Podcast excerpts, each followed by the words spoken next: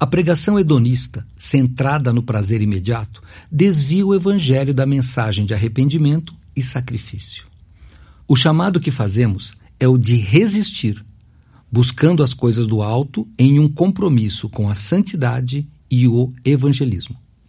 Para nos conduzir à meditação sobre esse assunto tão sério, trago a você um texto do pastor da primeira Igreja Batista em Planalto, Calcaia, no Ceará.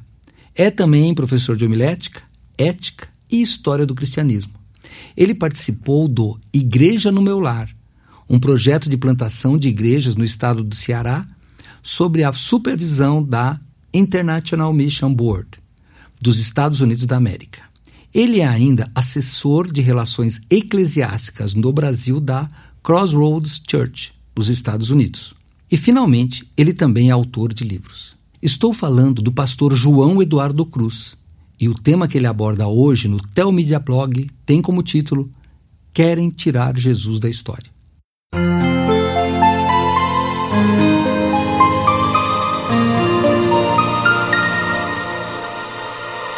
No Evangelho de Mateus, no capítulo 2, versículo 23, tomamos conhecimento do primeiro esforço humano para tirar Jesus da história.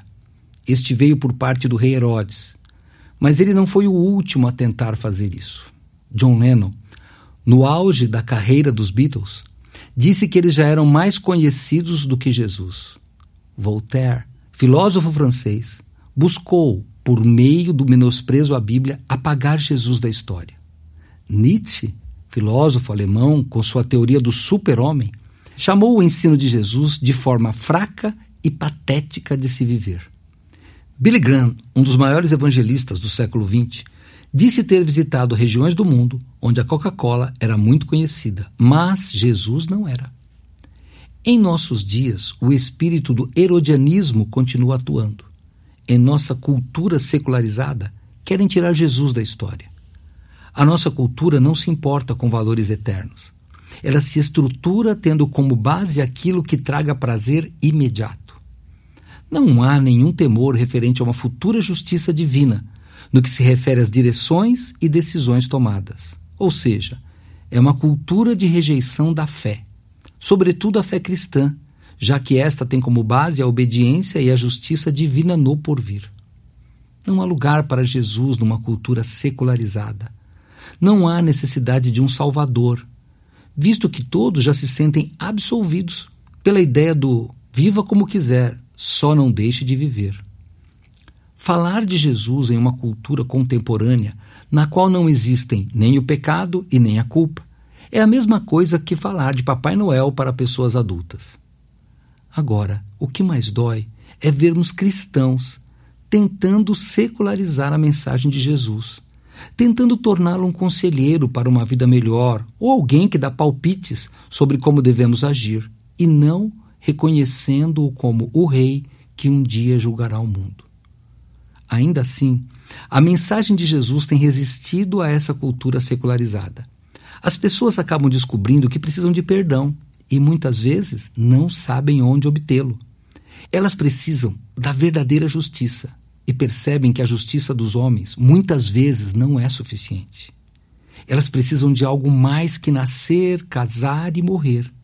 E tudo isso só podem encontrar em Jesus.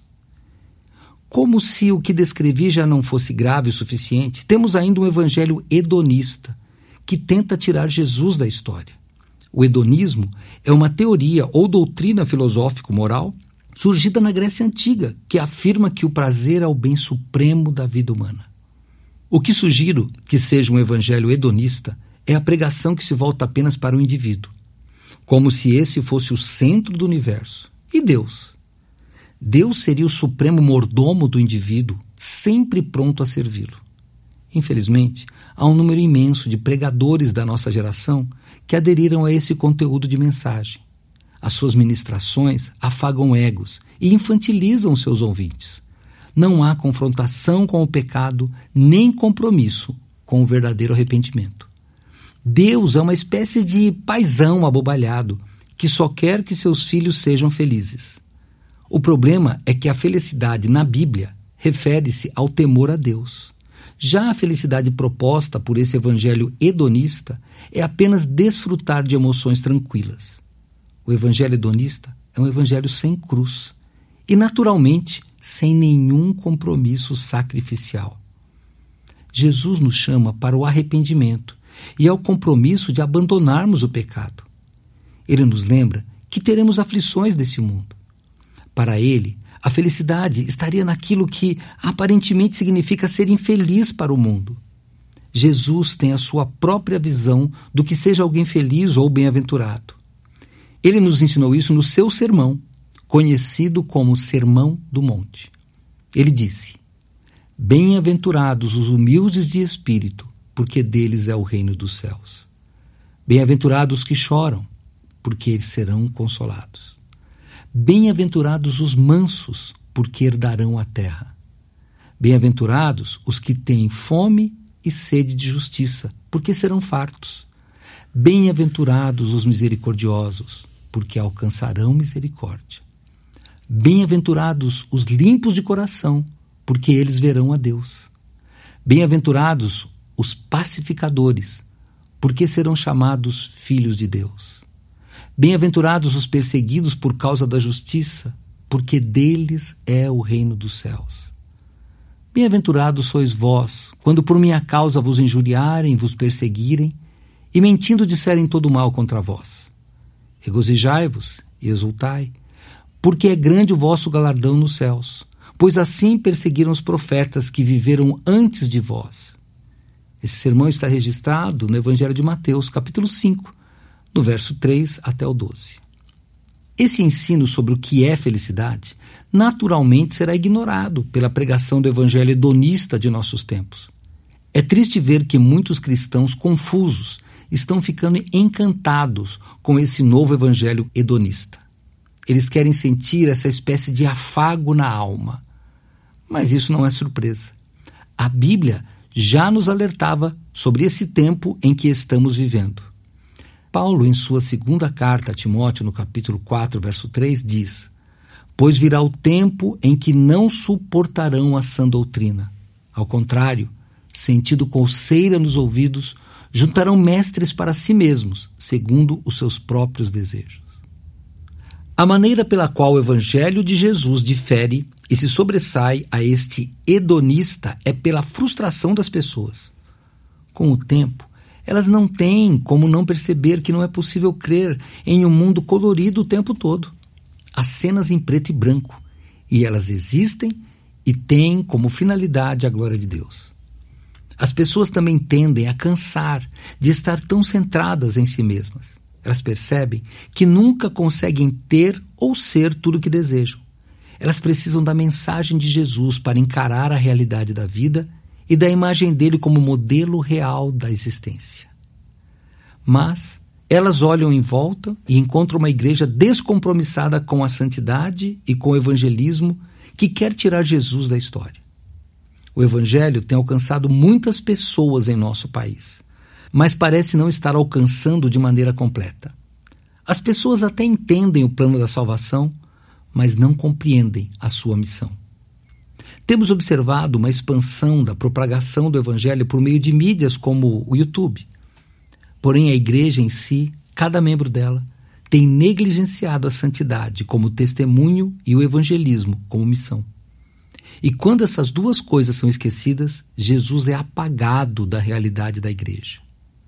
É pela santidade dos crentes que o Senhor Jesus recebe glórias, até dos incrédulos. É pelo compromisso com o evangelismo que a igreja mostra exatamente o que espera e em quem confia. Os crentes de nossos dias têm se ocupado em demasia com as mídias sociais. Gastam horas com entretenimento, cultivam com afinco a cultura do lazer sem freios. Mas esses mesmos crentes têm deixado de lado coisas eternas, como se não fossem de vital importância para o mundo que os cerca. Jesus, no entanto, resiste no coração de alguns poucos compromissados com a sua vida e com a sua mensagem. Não são muitos, é verdade, mas ele não precisa de tantos para agir. Como Deus mantém seu filho na história? Um, por meio da revelação pessoal aos seus eleitos. Entrando na casa, viram um menino com Maria, sua mãe. Prostrando-se, o adoraram e, abrindo seus tesouros, entregaram-lhe suas ofertas: ouro, incenso e mirra. Sendo por divina advertência prevenidos em sonho para não voltarem à presença de Herodes, regressaram por outro caminho à sua terra. Tendo eles partido, eis que apareceu um anjo do Senhor a José em sonho e disse: Dispõe-te, toma o menino e sua mãe, foge para o Egito e permanece lá até que eu te avise, porque Herodes há de procurar o menino para o matar. Dispondo-se ele, tomou de noite o menino e sua mãe e partiu para o Egito, e ficou lá até a morte de Herodes, para que se cumprisse o que fora dito pelo Senhor por intermédio do profeta: Do Egito chamei o meu filho. Mateus, capítulo 2, versos 11 a 15. 2. Por meio do evangelho transmitido de geração em geração. Em Deuteronômio, capítulo 6, verso 7, está assim registrado: Tu as inculcarás a teus filhos, e delas falarás, assentado em tua casa, andando pelo caminho, ao deitar-te e ao levantar-te. 3. Por meio da sua noiva, que é a igreja, a qual ele purifica por meio da sua palavra. João, no capítulo 15, verso 3, registra as palavras de Jesus: Vós já estáis limpos pela palavra que vos tenho falado. O que eu devo fazer para me manter com Jesus na história? Já vimos que Deus providenciará para que seu filho jamais seja removido da história. Para sobreviver a uma cultura secularizada, busque as coisas do alto. Portanto, se fostes ressuscitados juntamente com Cristo, buscai as coisas lá do alto, onde Cristo vive, assentado à direita de Deus. Colossenses capítulo 3, verso 1. Veja todas as coisas sob a perspectiva do alto. Somos seres eternos que um dia prestaremos contas de nossas vidas diante de um Deus justo. Não perca por nada essa visão da eternidade. Não deixe que o mundo a ofusque de você. No Antigo Testamento, o povo de Deus repetia sem parar a mesma história. A de que Deus os libertou da escravidão do Egito e os fez atravessar o Mar Vermelho. Essa era a perspectiva do alto que tinham. E qual é a nossa? É a de que Jesus morreu para nos tirar da escravidão do pecado e nos garantir vida plena com Ele. E para sobreviver a um mundo humanista, lembre-se de que o centro de nossas vidas não é o nosso ego, mas é aquele que nos criou. Nós fomos criados por Deus e por isso, naturalmente, só podemos ser felizes vivendo para Ele. O quanto da sua vida ainda é pautada pelos seus próprios planos? Já imaginou viver para quem te fez, para si mesmo? Quando vivemos para Ele, reconhecemos que nunca deveríamos ter vivido por outro motivo.